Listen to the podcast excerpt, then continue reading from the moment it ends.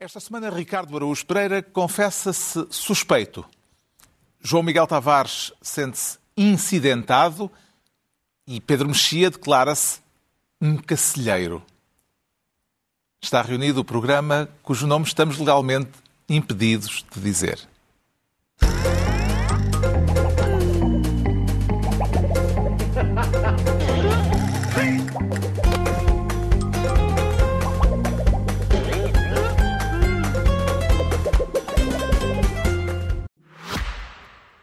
Esta semana, o Renault E-Tech assume a pasta da adaptabilidade, uma qualidade fascinante do ser humano e de políticos, que se caracteriza pela capacidade de ter diferentes modos para diferentes situações. A verdade é que, à semelhança do Renault E-Tech, todos possuímos vários modos. Os colegas de trabalho, por exemplo, em modo pacato durante o ano inteiro e depois basta passar a música Verão de 69 na festa de Natal da empresa e automaticamente acionam o modo soltar a franga. É ou não é? São os piores.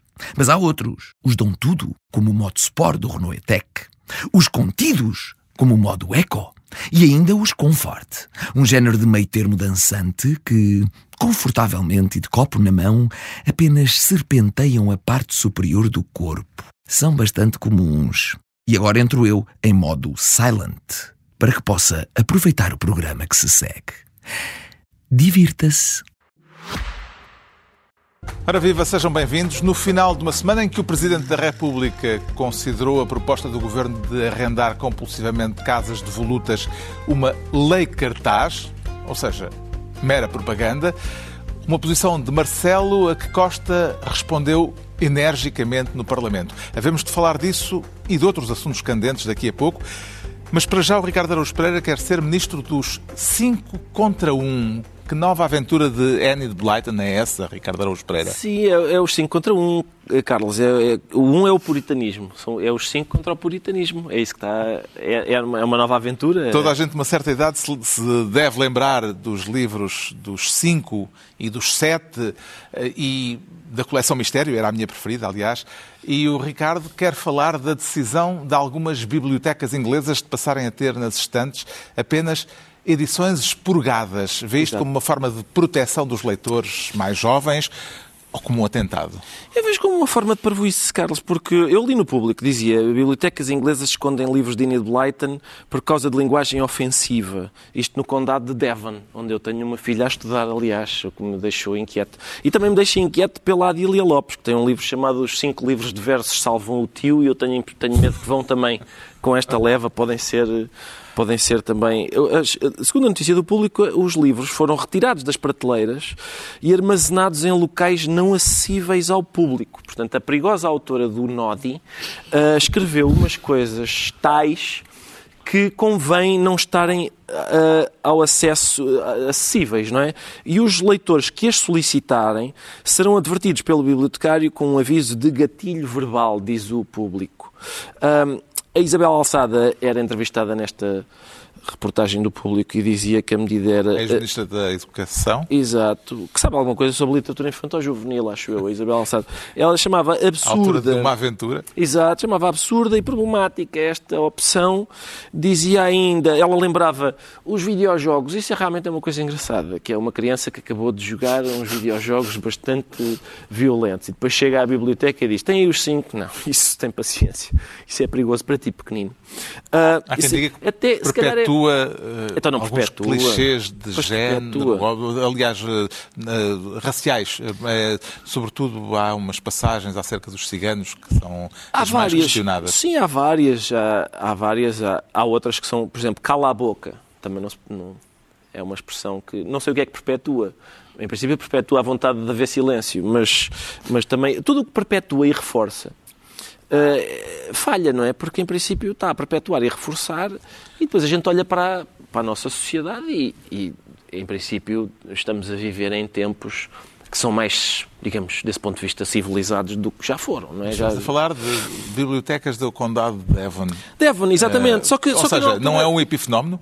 Eu, lá está. É possível... É um epifenómeno semanal. É um epifenómeno semanal, não é? E depois, o que me tinham dito era que este fenómeno de corrigir os livros do Roald Dahl, Uh, e, e, e, imagino que este também era um fenómeno estritamente comercial. A minha questão é, porque acho que isso vem no, no importante ensaio de Marcel Robuchon, Les Parapluies de la Modernité. O que é que Marcel Robuchon não compreende, acho eu, é que a partir do momento em que são as próprias bibliotecas a fazê-lo, qual será o ganho comercial para as bibliotecas de não tornar acessíveis estes livros dos cinco, não é? Porque é indesmentível que é um fenómeno também comercial, não é? Quando as editoras vão lá uh, rasurar as obras do Roald Dahl, isso é uma forma, aliás, conhecida, o capitalismo é excelente, a faturar com tudo, incluindo com isso, porque é que isso é também um fenómeno comercial?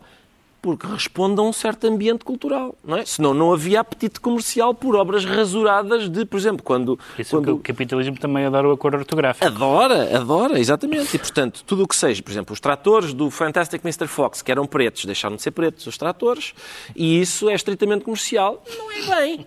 É, é porque há um ambiente cultural que faz com que aquilo comercialmente depois seja rentável. É isso que Marcel Robuchon, em Les Parapluies de la Modernité, acaba por não ver citar a página, eu, o, uh, eu espero que os nossos leitores vão procurar este título. O título este... já está, mas a editora e, e a página. É, falta a editora e a, e a, página. página sim, depois. O facto dos livros de Daniel Blatton se destinarem a um público infantil ou infantil-juvenil, portanto, sem grande capacidade de contextualizar aquilo que lê, pode justificar de algum modo algum cuidado uh, acrescido com estas obras, João Miguel Tavares? Quer dizer... Isto não é bem cuidado, atenção. Sim, eh, pode sempre levantar a hipótese de querem contextualizar as coisas, não é? Isto começou, às vezes já havia gente com o pé de uma estátua, ou de repente punha umas etiquetas a dizer, olhem, atenção que aquilo que você pode ver, agora já nem sequer está uh, com uma alerta, agarra simplesmente nas coisas e escondem-se, não é? Então, com as estátuas também. Eu, o meu problema com isto é que eu tenho muitas dúvidas. Se nós tivermos uma frase racista num livro da Blyton, a uma expressão racista, que esse apagamento não seja em si um ato profundamente racista. Porque aquilo que se está a fazer é hum, como que limpar, não é? A imagem de uma determinada época e de uma senhora que naquela época escrevia daquela maneira. E isso parece-me altamente problemático. É porque, vamos ver, a gente faz isto na, na, na Enid Blyton e, sei lá, eu proponho agora Mein Kampf, vá, para irmos ao argumento ad Hitlerum. Tiramos aquela parte dos judeus também, porque, pá, se calhar aquela parte dos judeus... Era essa edição. Era na... Mein Kampf sem a parte dos judeus. Não é, é, mas se calhar... Porque aquilo é um bocado ofensivo ou então, não, mas espera, diz não, porque mas aquele livro é suposto ser ofensivo. É um mau exemplo, porque as pessoas que acham isso não acham que o Mein Kampf claro pudesse ser vendido. Mas é isso, lá está. Porquê? Mas, mas eu gostava de ver leitores de sensibilidade a, Exato. a transformar. Mas porquê? Porque naquele caso o Hitler, como é um senhor muito mau, é suposto escrever coisas muito más. É a Annie Blyton, como é uma senhora muito boa, é suposto só escrever coisas muito boas, nunca pode ter sido racista, ter tido frases duvidosas. Não consigo compreender qual é eh, o tipo de Do raciocínio. facto de, ser, eh, de serem obras direcionadas a crianças ou a eh, jovens de tenra idade, Sim. se diz. Eu acho que é uma boa oportunidade. Não, para não é significativo ou é? Acho que é uma boa oportunidade para explicar aos jovens de tenra idade que aqui há, há umas décadas se utilizavam aquelas expressões. Há umas obras também direcionadas Chama-se hermenêutica, contextualização, interpretação, aquelas palavras que a gente aprendia na escola, não é? Há duas ou três histórias dos irmãos Grimm direcionadas a crianças sim, sim, também sim. são ligeiramente arrepiantes. Sim, claro. Como é que vê este caso, Pedro Mexia? Será um grande escândalo uma biblioteca fazer uma escolha de livros que tem à disposição uh, para o público há, nas suas há, estantes? Há, há duas distinções a fazer. Primeiro, eu sou totalmente contra toda a forma de paternalismo com adultos. Acho que o paternalismo com crianças não é paternalismo, é normal, todos nós somos paternalistas com as crianças. E, portanto, há uma certa diferença entre isto se fosse uma biblioteca para adultos e uma biblioteca infantil. Ponto número um. Ponto número dois, para não parecer que o número um uh, quer dizer o que não quer, eu acho que há maneiras de escolher as obras que se quer dar, contextualizar as obras que se quer dar, discutir as obras que se quer dar, ou chegar à conclusão de que este livro é problemático para crianças. A palavra problemático para crianças não é uma expressão para mim problemática. Problemático para adultos é uma expressão muito problemática para mim. Problemático para crianças é normal. Há livros que são problemáticos para crianças. Então, se Eu não li, não li, não li, li a notícia do público, mas não fui ler os exemplos todos. Não sei, leu os 5 e os 7? Não sei quão, quão problemático. Não, li os 5 quando era, quando era miúdo, mas. Eu acho que o Pedro Mexia começou logo do, Beck, não, do Beckett para Não, não, não. Estou a dizer, não li, não li os exemplos que eles citavam, da, a não ser o da notícia do público, não li os exemplos problemáticos que eles citavam. Mas eu não gosto da ideia de expurgar um texto. Tem, é um, tem reminiscências desagradáveis, porque senão nós começamos a. a por exemplo, imaginem, há, há, quadros que têm imagens problemáticas do, do, de, do tratamento de, de, negros, por exemplo. Vamos retocar os quadros. Porque a lógica é a mesma. A lógica, não é a lógica, é este quadro, discutiu-se isso por causa de um quadro que está na Assembleia da República, Sim. ou uns murais, ou já não sei o que era. Uh, isto é racista. Mas mesmo em relação a um quadro, há uma diferença entre isto é racista, tira-se o quadro daqui, isto é racista, explica-se numa notinha, ou isto é racista, portanto, pinta-se por cima. E tirar palavras é pintar por cima. Toda a gente está de acordo que pinta. Espero eu. Quer dizer, é melhor tirar esta frase. Não, não. É melhor tirar esta toda frase. a gente está de acordo, é uma frase que toda, não se aplica em caso nenhum. Toda a gente, estava, a gente, de, toda a gente estava de acordo que pintar por cima de um quadro é uma bestialidade. Uh, e, portanto, eu utilizo a mesma lógica para os livros. Independentemente daquilo que toda a gente conhece, que é há clássicos de literatura adaptados a crianças, com versões, mas são adaptados, não é o texto é Blight, é uma pessoa que está a fazer uma versão, está a contar a história, seja a Ilíada, a Odisseia, ou, ou que seja, isso é normalíssimo. Portanto, eu não sou tão inflexível. Em relação a adultos, é desamparem a loja não há nem trigger warnings, isso é, chamar, isso é que é chamar crianças aos adultos. Trigger warnings, atenção que no. no, no, no e tudo vento levou. Atenção que no Hamlet morre gente. Ah, sim, é, cuidado que morre gente. Eu, eu, vi uma expressão sobre a guerra de Troia, sobre Troia, que dizia, em, em, Londres, que dizia: atenção, tem imagens de guerra. Pois é sobre Troia, claro que tem imagens de guerra. Portanto, isso é estúpido. Com crianças é diferente. Eu tenho uma latitude maior sobre o que as crianças podem ou não uh, ter contacto direto. Entregamos ao Ricardo Araújo Pereira a pasta de Ministro dos 5 contra 1. Quanto ao João Miguel Tavares, quer ser desta vez Ministro assim, assim, absolutamente horrível. Em que é que ficamos, João Miguel Tavares? É absolutamente horrível ou é assim, assim? Então, começou por ser assim, assim, depois rapidamente se tornou absolutamente horrível. Quer falar do já célebre melão o pacote de leis para a habitação anunciado pelo Governo, melão em relação ao qual, há um mês, o Presidente da República tinha ainda mais dúvidas do que certezas. Quanto é que custa para o Estado? Quantas famílias abrange? Quais os efeitos? Quanto tempo demora a produzir efeitos?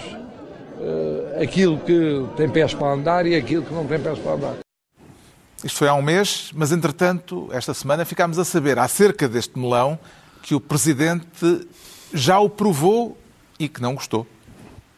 Tal como está concebido, logo à partida é inoperacional, quer no detectar, quer no ponto de partida, quer no ponto de chegada.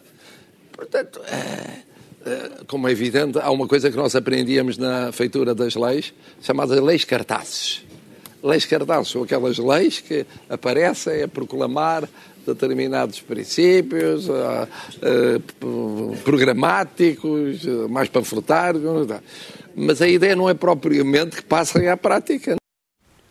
Marcelo a dizer na festa da CMTV que, no fundo, o pacote do governo para a habitação não é para levar a sério.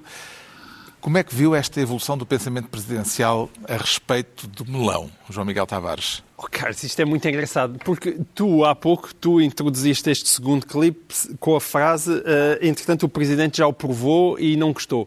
A questão é, como é que o provou? Né? Ele ainda não o provou, porque ele ainda não viu uh, como é que aquelas, aquelas intenções vão ser concretizadas. Portanto, não é que ele de repente estivesse desconfiado, tivesse aberto o melão e agora provou e realmente prova-se que isto não é grande coisa. Não, na verdade o melão continua melão e, portanto, a opinião sobre o melão é que foi deslizando ao longo dos tempos. E estes deslizes é que, enfim, é, são, são às vezes um pouco estranhos em Marcelo. Embora eu, eu concorde na substância, é? é? sobretudo em relação às famosas casas que, das quais o, o, governo quer tomar conta de, de, de pessoas privadas. Eu, eu, concordo com isto, mas lembra já, se bem se recordam, a história dos abusos, porque também na, na história dos abusos Marcelo começou por dizer não parecem assim tantos. E logo a seguir percebeu que aquilo não lhe tinha corrido bem, ele, ah, não parecem assim tantos, no sentido em que eu acho que deviam ser muito mais, são certamente. E, portanto, aqui o melão também foi vítima dessas espécies de abusos de linguagem, no sentido que há um deslizar terá da interpretação ver, de Marcelo ao longo do tempo. alguma coisa a ver com o modo como a opinião pública se comportou? É, há quem tenha essa teoria. Há quem tenha a teoria de que depois saem sondagens, ele lá está ali entre o Santini e naquelas viagens que ele faz eh, pela Marginal, terá encontrado pessoas que explicam que a lei de facto não é popular. Uh, mas enfim, mas aí Marcelo uh, está a ser Marcelo. Mas eu, eu, acho que todos nós ganhávamos. Eu até acho que ele nos últimos tempos tem estado bem, note-se. Uh, mas ganhava em ser mais firme nas suas opiniões. O facto de ele estar sempre a comentar a atualidade não facilita essa firmeza. Que sabor tem para si este melão de que tanto se tem falado, Pedro Mexia? Vamos lá ver. Não, eu acho que uh, o facto das pessoas terem ficado, sobretudo à direita e, e até certo ponto uh, justificadamente, uh, muito indignadas sobre quanto ao sabor do melão, um, deve ser substituído pela dúvida sobre a realidade do melão. Isto é um melão imaginário. Porque vamos lá ver. o, o Estado tem já um, além daquele que não é dele, tem já um vasto património imobiliário e vê-se às aranhas para gerir o seu próprio património imobiliário.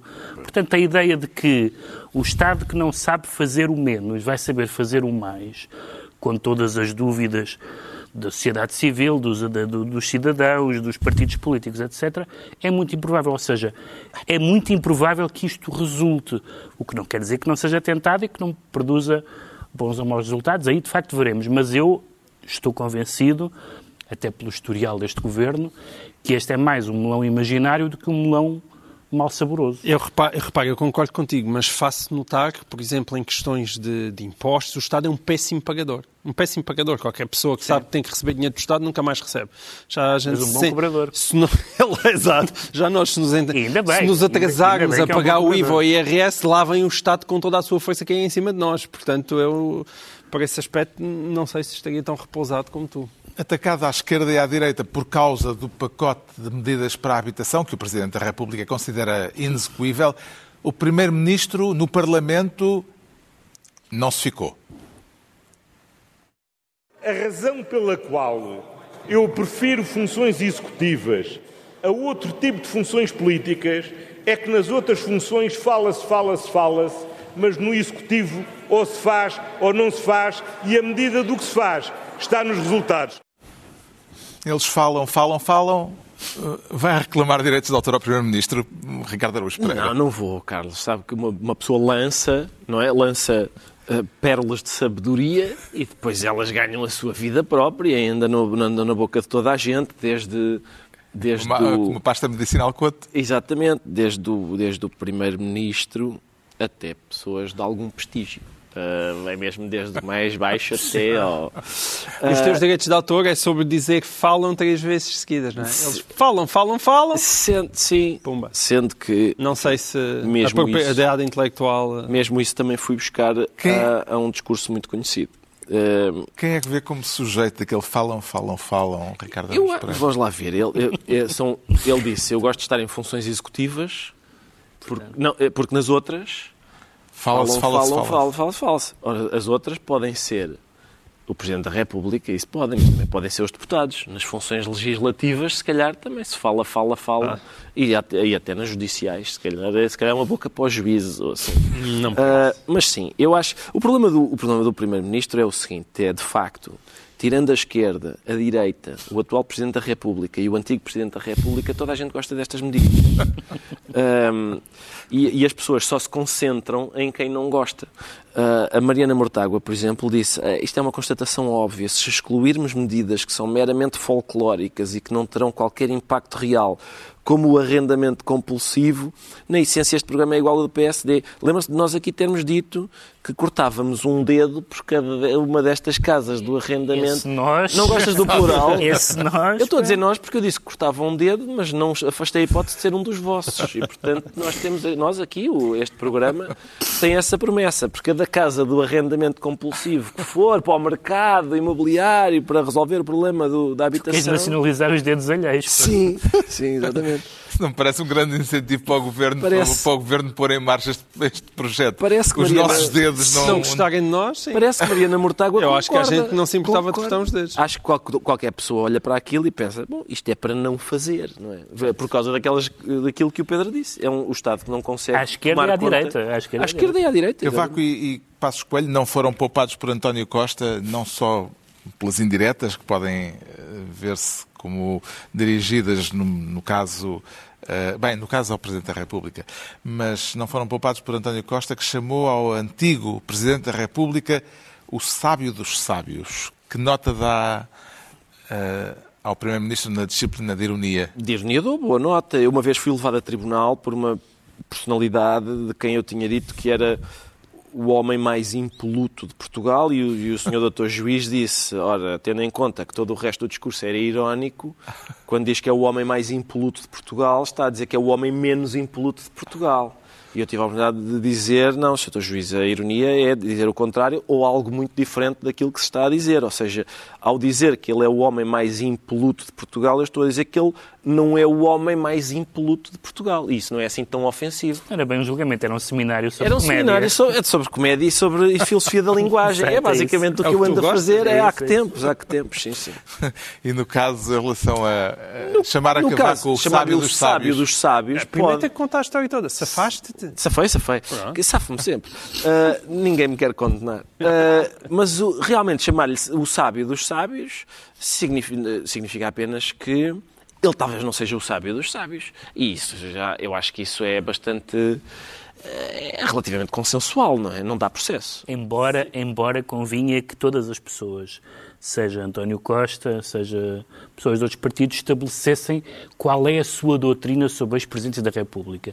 Porque há pessoas que passam a vida a dizer cala-te cavaco, que o Presidente da República, um ex-Presidente da República devia estar calado e que adoravam as coisas que o Dr. Soares dizia Bom, claro, depois de ser sim. Presidente da República. Eu também Portanto, gosto de assistir a esse Benfica. ou há uma regra de comportamento que para mim é a regra do general Ramalhianes, é a regra que eu gosto mais, que é não se meter nisso, quer dizer, meteu-se numa certa altura, mas depois, depois de passar a questão do PRD não se voltou a meter. Eh, Eu prefiro essa regra, mas as pessoas oscilam um bocadinho na regra que, que, que seguem ou que, ou que defendem. Isso. Também observo esse Benfica Sport. surpreendeu a resposta à letra do Primeiro-Ministro ao Presidente da República? Não, su- não me surpreendeu porque, porque realmente há um efeito pavloviano. Eh, De facto, pode-se dizer, aliás, várias pessoas, incluindo o João Miguel, escreveram sobre isso esta semana, que é... Há, há uma coisa muito estranha nas reações eh, pavlovianas de, saltar, de, saltarem logo, de salivarem, neste, neste caso com raiva, com as intervenções de Cavaco ou de Passos Coelho. É que Cavaco já acabou, no sentido que já não vai ser nada, não tem idade para voltar a ser coisa nenhuma. Com Passos Coelho ainda estão a matar um possível inimigo futuro, um possível adversário eleitoral. Mas Cavaco tem 80 e... Não sei que idade é que ele tem, 80 e tal anos. É um Mas ex-presidente... ainda mexe com os nervos de muita Mexe, gente. mas isso tem De graça. autarcas que saem quando ele Mas fala, isso, por exemplo. mas isso... Saíram autarcas que ele falou? Sim. Não foi? Isso eu não vi. Sim, não foi, visto. Sim, sim. É o Presidente da Associação Nacional de mas, Municípios. mas isso E tem. Mas isso, mas isso tem graça. Isso tem graça porque, na verdade, justamente é porque, porque, porque aquilo que eu dizia, Mário Soares, pai da pátria, ah, ah, sem ironia, ah, disse várias coisas bastante duvidosas para um, Presidente para um ex-Presidente da República dizer sobre governos, ah, pondo até em causa ah, enfim, o funcionamento das instituições, nomeadamente os tribunais, etc. E a gente dizia, pronto, é o Mário Soares. Sim, Ok, sim, mas, mas atenção, é, é importante também não esquecer que é um, um fenómeno eh, que é do- nos dois sentidos. Ou seja, também há pessoas que dizem Cavaco muito bem, assim é que é, que diziam, eh, não se percebe porque é que o Bochecha está, que está calado ao Bochecha. Sabes que o Cavaco muito bem quer dizer eh, Luís Montenegro muito mal. Sim, sim. Geralmente. Bom, neste, às- neste momento, às vezes neste também, momento sim. quer dizer isso. Será de concluir que acabou o tempo de punhos de renda na relação entre Costa e Marcelo, João Miguel Tavares? Não, que, que nós temos assistido aos maiores arrufos dos últimos sei, sete anos, isso, isso não parece haver grandes dúvidas.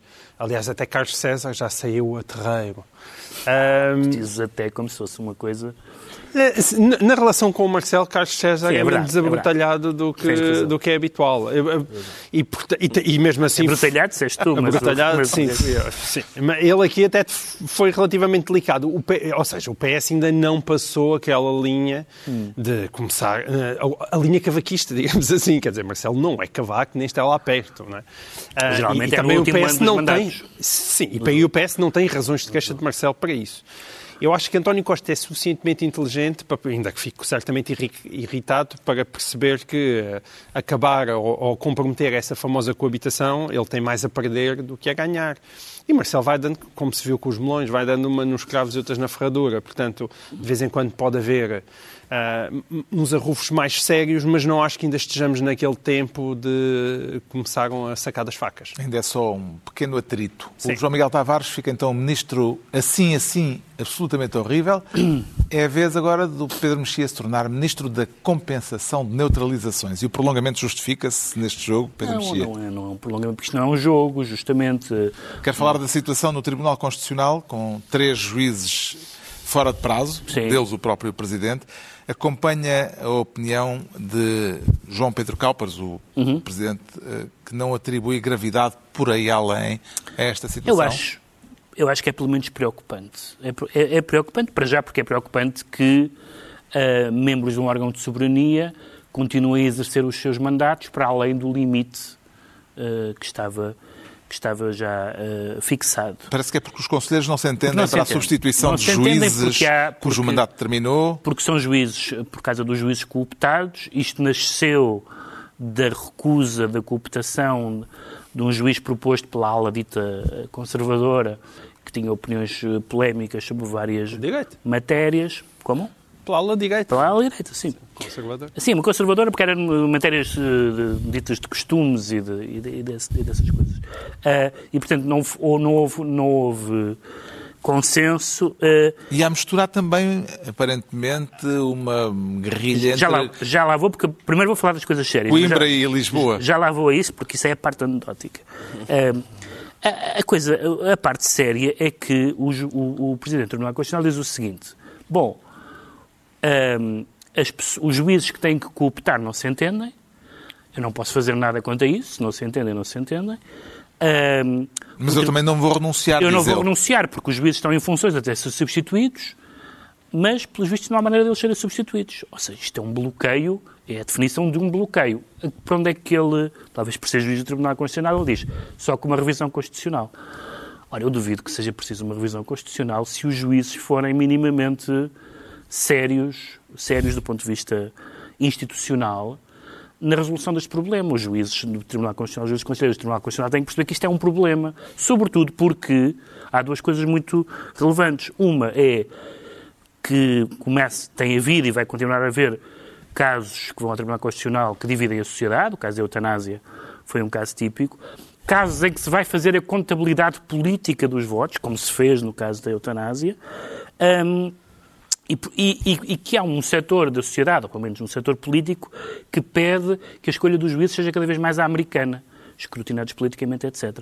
Depois há o caso anedótico, que é a parte do bloqueio poder ser. A Faculdade de Direito de não Lisboa, apenas... a Faculdade de Direito de Coimbra. Sim, a Faculdade de Direito de Coimbra sentir-se subrepresentada, na, na, na, tendo em conta o seu passado histórico, a quantidade de figuras do direito ilustres.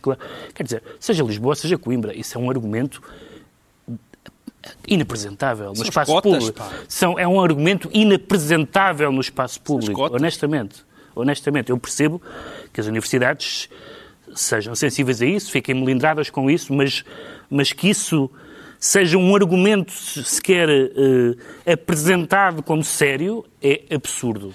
Que consequências é que esta situação poderá ter, João Miguel Tavares, sabendo-se da possibilidade do Presidente da República, ou aliás o Pedro Mexia tinha aventado esta questão, a possibilidade do, de, de, do Presidente vir a querer que o Tribunal Constitucional avalie legislação como a eutanásia ou do arrendamento coercivo, uh, o Tribunal Constitucional teria legitimidade política para fazer, uma, numa situação dessas, uh, um, um, escrutínio, uh, ou o caso poderá ficar mais embaraçoso ainda?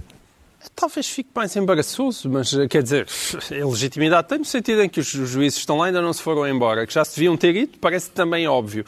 O problema nestas coisas é que as leis não resolvem tudo.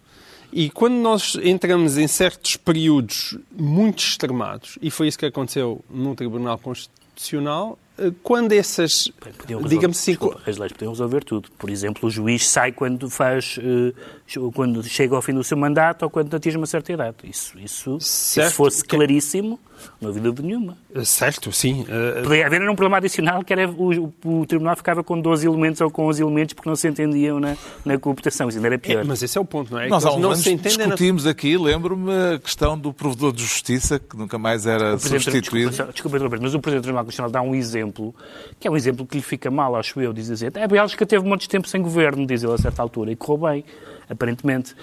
Só que isso é um exemplo caricato, porque é, é absolutamente indesejável estar com um órgão de soberania manco. Mas a questão aqui é que havia regras não escritas para a Sim. cooptação. Ah, onde é? isso já vai. Pá, está bem, mas isso... Sim, sim também havia regras não escritas havia regras sobre... não escritas. E elas foram quebradas. Sobre a eleição do Presidente da Assembleia é? da República. Isto é só para dizer que muitas vezes as práticas das instituições não têm a ver só com as leis sim, que estão claro. escritas, não é? Há uma cultura. E quando essa cultura é desrespeitada, como aconteceu com a cooptação anterior, dá nisto. Mas entre, os, entre os juristas, entre os juízes, no caso, uh, o princípio deve, que deve prevalecer é o das regras escritas, porque se for pelo. Não, necessariamente há praxe nas instituições. Nem sempre, não é? As praxes, pra... como, se, como se vê. Houve a questão, essa questão foi levantada, aliás, Sim. quando foi a eleição de um Presidente da Assembleia da República, não do partido que ganhou as eleições mas que não foi o partido uhum. que formou o governo. Essa questão discutiu-se. Portanto, são as praxes têm o seu lugar no, no Sim, política. E quem e que era o,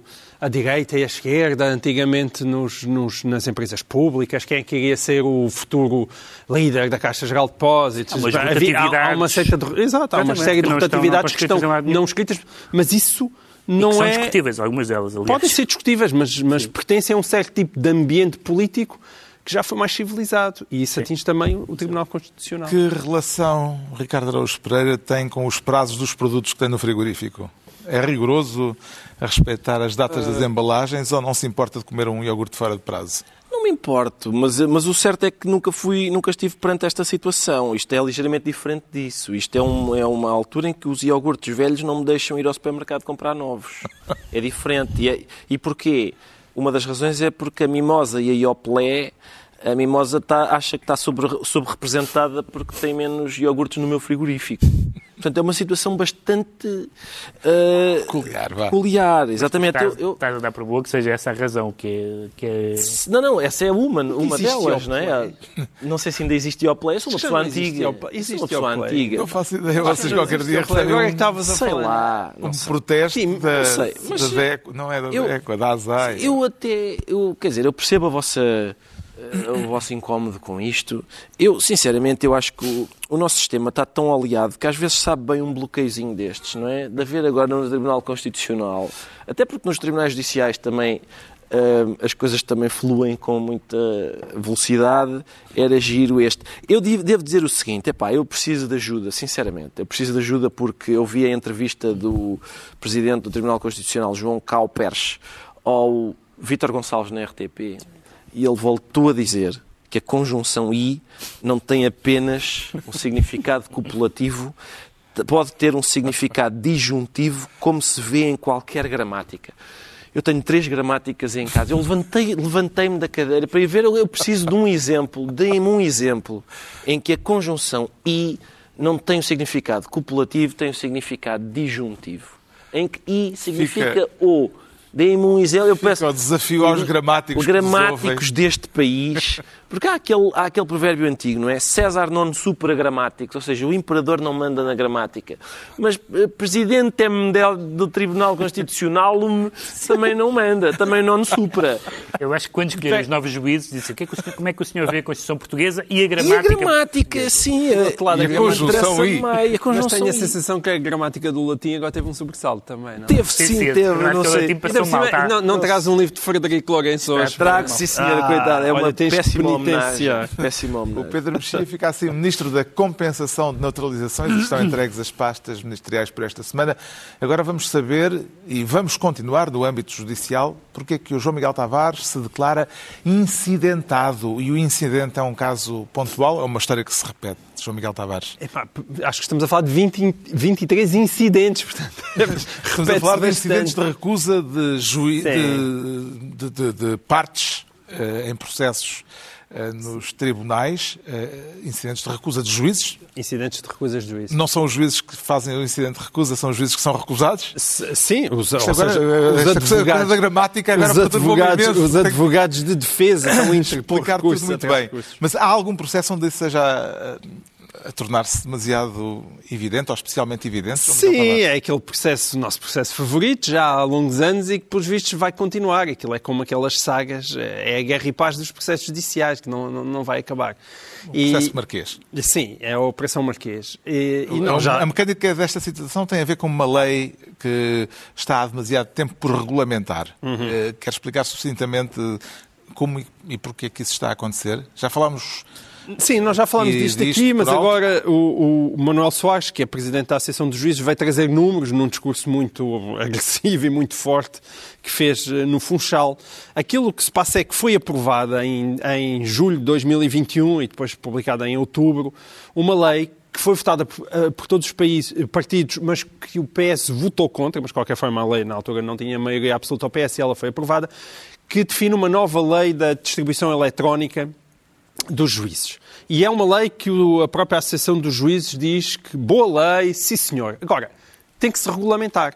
Essa lei eh, o que faz é que, por exemplo, agora os juízes na, relação, em que geralmente para, para escrever um acordo, para decidir, existem três juízes e é sorteado o juiz relator, mas os outros dois não, e portanto havia discussões sobre isso, de falta de transparência, e esta nova lei diz, não, têm que ser todos... eh, têm que ser todos hum, sorteados e, além disso, têm que ser sorteados na, na presença de um oficial de justiça, representantes do Ministério Público, advogados.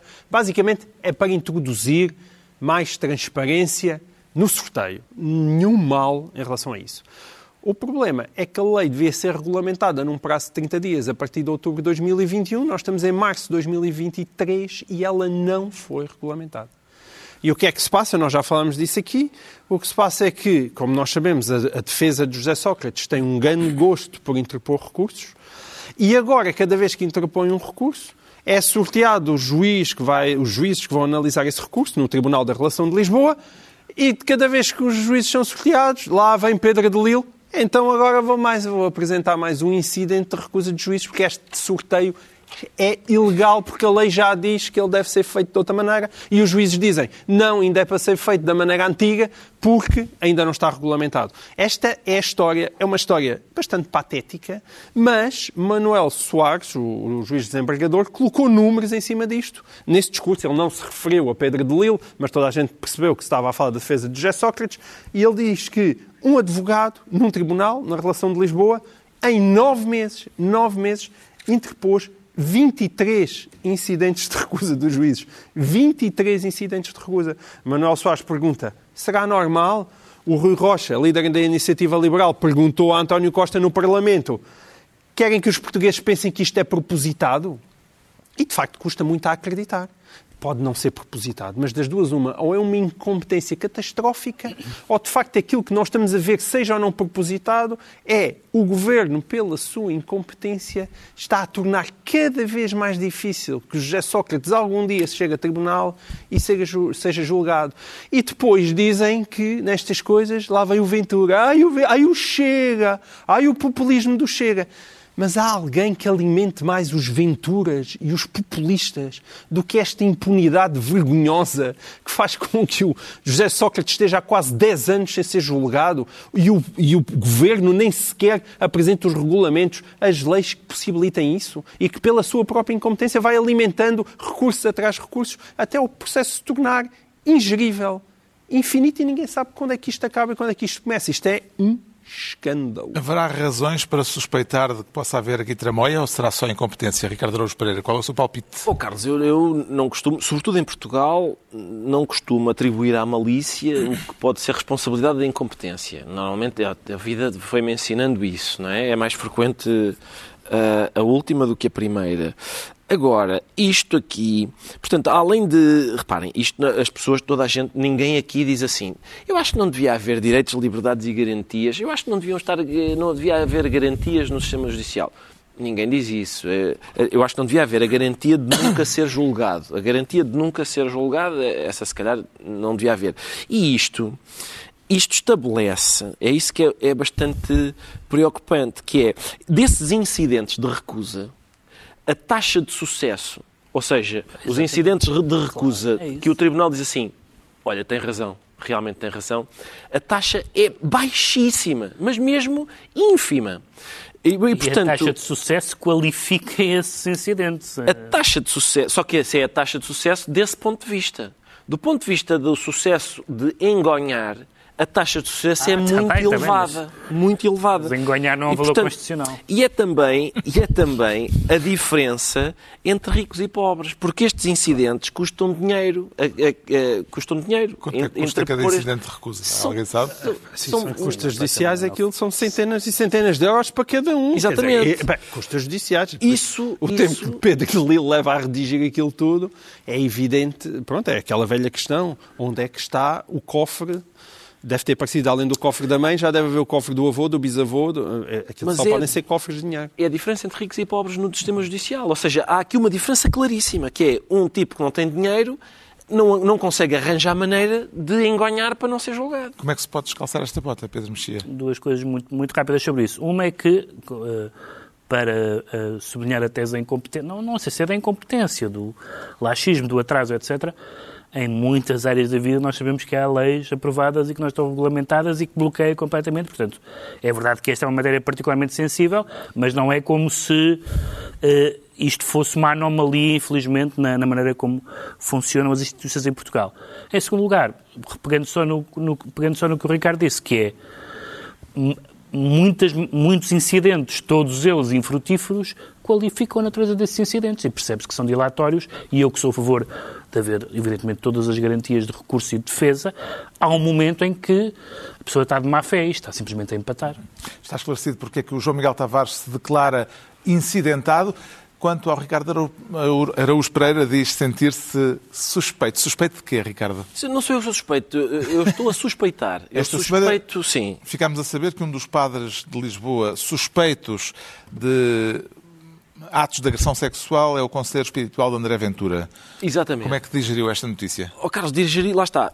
Passei eu, não, não é o facto do padre ser suspeito que me leva a ser suspeito. Eu, eu suspeito de que há aqui alguma coisa eh, estranha, que é a seguinte. Portanto, o André Ventura eh, notabilizou-se por eh, entrar de rompante e dizer isto, o nosso problema é a corrupção, são as falcatruas, e de repente alguém lhe diz, olha, o teu amigo Luís Filipe Vieira foi detido para interrogatório.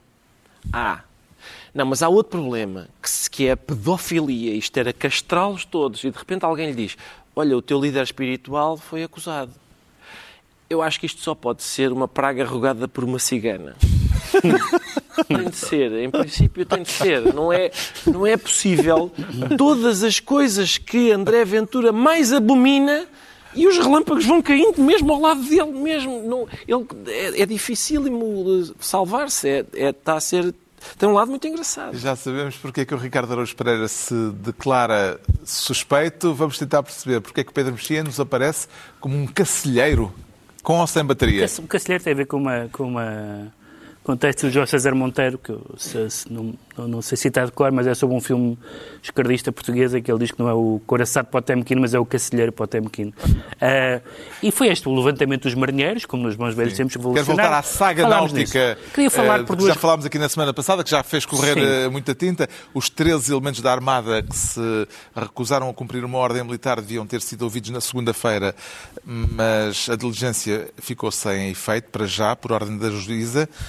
Como é que analisa estes desenvolvimentos dos últimos dias? Só, só, do- só três, porque são.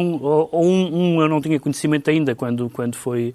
Quando falámos disso a semana passada e outros aconteceram esta semana. Um é que eu já sabia do raspanete, mas não sabia que o raspanete tinha sido filmado e havia som. Ora, eu acho normal que se dê um raspanete a quem foi indisciplinado, independentemente agora do contexto, se eles tiveram ou não razões de segurança, isso será apurado. Mas um raspanete militar para o país ouvir parece-me uma coisa absolutamente insólita. insólita. A, segunda, a segundo ponto, rapidamente, é que o Garcia Pereira, advogado, eh, Garcia Pereira, advogado dos, dos marinheiros, disse que, não sei se deles todos ou de alguns, não sei, disse que É todos. ah, ahm, que o, o Almirante Gouveia Melo já se tinha pronunciado sobre a culpabilidade daquelas pessoas e, portanto, eh, instaurar um processo disciplinar quando a autoridade da Marinha tinha dito que eles são culpados, eh, eh, prejudicava o processo. E, em terceiro lugar, uma lamentável entrevista, mais uma, do, do Almirante Gouveia Melo, que ele diz gerou-se aqui um circo mediático à volta deste assunto, não sei quem é o cardinal e neste caso, suponho que é ele próprio, motivado, motivado este circo, pela popularidade que me tem atribuído. Ou seja, é o chefe da Armada a falar das suas hipóteses presidenciais enquanto chefe da Armada depo- e, e- e, eh, culpando um circo mediático que ele próprio motivou ao falar para o país. Isto, isto começa a ser indecoroso. E não é só isso, é que ele depois ele diz que ele aponta como responsáveis pela conspiração contra a sua popularidade para minar a sua candidatura presidencial o PCP. Ora, estamos em 2023. Eu, nos anos 80, estava em casa da minha avó. A minha avó vivia a sete portas de um centro de trabalho do PCP e quando faltava a luz à hora da novela, ela dizia: Estes são os comunistas. E nos anos 80 já era um bocado difícil de engolir essa. Agora, agora o PCP, para tentar minar a candidatura presidencial do Gouveia Melo, arranjou-me um motim num. Isto ainda há de ter desenvolvimentos, vamos continuar atentos. Está na altura dos livros e esta semana eu trago um autor clássico da literatura francesa do século XIX, Guy de Maupassant. Viveu de forma intensa, morreu com apenas 43 anos, mas escreveu nessa vida curta, além de seis romances e alguns livros de viagens, mais de 300 contos e novelas. Foi um mestre da narrativa curta. Este livro junta seis histórias de Maupassant sob um denominador comum. O livro chama-se Mulheres na Vida e nestes seis textos a prostituição feminina tem um papel de destaque. Aliás, Maupassant sabia muito do assunto. Era um frequentador de bordéis, classificava-se a si próprio como colecionador de 300 amantes acabou por eh, pagar um preço alto por isso, porque morreu de sífilis, com um, um final de vida terrível, afetado pela demência, eh, e eh, depois de ter vivido a vida intensamente, acabou por morrer também de forma eh, bastante eh, problemática. Guy de Maupassant, além de ter sido um dos escritores mais lidos da segunda metade do século XIX, continua a ser ainda hoje um autor frequentemente reeditado. Os contos e novelas de Maupassant, como Bola de Sebo, que está neste volume e que foi o primeiro grande sucesso do escritor, são histórias que o impuseram como um autor central do naturalismo e uma referência absoluta na literatura francesa, num sentido geral. Mulheres na Vida, de Guy de Maupassant, tradução e apresentação, e esse é um aspecto muito importante desta edição, de Aníbal Fernandes. Os prefácios de Aníbal Fernandes são sempre absolutamente magistrais. Edição Sistema Solar.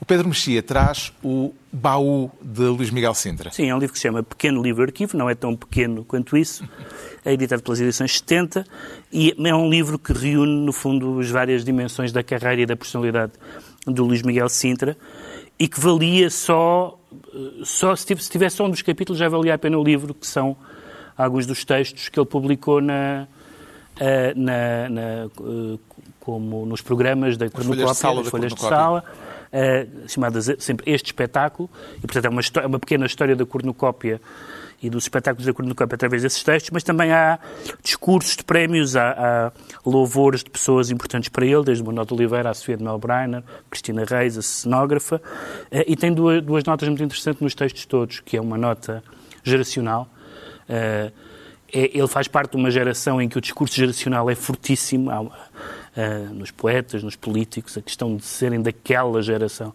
é muito importante. E depois, como aliás sugere o título, o subtítulo, que é Pensamentos, Palavras, Atos e Omissões, a questão de Deus. A questão de Deus é muito forte neste livro, é uma questão a que Luís Miguel Sintra tem voltado com muita intensidade.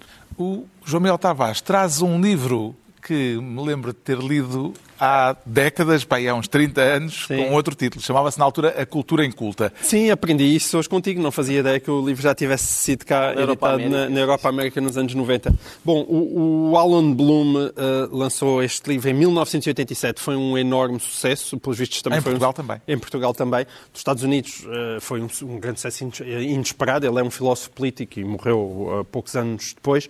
Nos anos 90, isto era um diagnóstico da decadência das universidades americanas nos anos 80 e 90. Quer dizer, hoje em dia é um livro que parece tem uma intuição visionária para aquilo que é o, o, o, o espírito woke e as suas consequências. E, portanto, tem ainda por cima um prefácio do Saul Bellow, de quem o Bloom era muito amigo, e é da coleção Os Livros Não Se Rendem da Guerra e Paz. Tenho trazido para aqui eh, quase todos os seus livros, mas é porque, de facto, é uma das coleções mais interessantes neste momento a serem publicadas em Portugal. O Ricardo Araújo Pereira volta à Bíblia. Exatamente, Carlos. Eu faço sempre um estardalhaço, sempre que sai mais um volume. Este é o volume quinto, é o tomo 1 do volume quinto. Já estamos no Antigo Testamento. Chama-se os livros históricos e é uh, Josué, Juízes, Ruth e Reinados. Reinados inclui aquele, os livros popularmente conhecidos como Samuel 1 e 2 e Reis 1 e 2.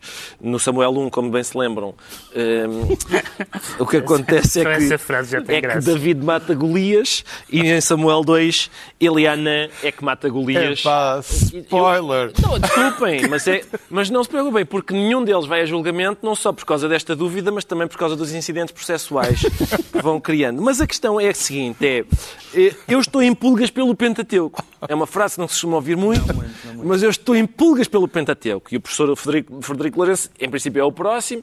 Este ele chama-lhe, quer dizer, há pessoas que chamam a estes livros o exateuco, ou pelo menos, pelo menos aos, sim, a estes, um, porque são uma espécie de prolongamento do Deuteronómio, mas eu estou em pulgas pelo Pentateuco, eu estou ansioso pelo Pentateuco. São os teus favoritos. Traduza lá isso, professor. E assim se conclui mais uma reunião semanal, hoje a oito dias à mesma hora, ou em qualquer hora em podcast, a trupe do costume, Pedro Mexia, João Miguel Tavares e Ricardo Araújo Pereira.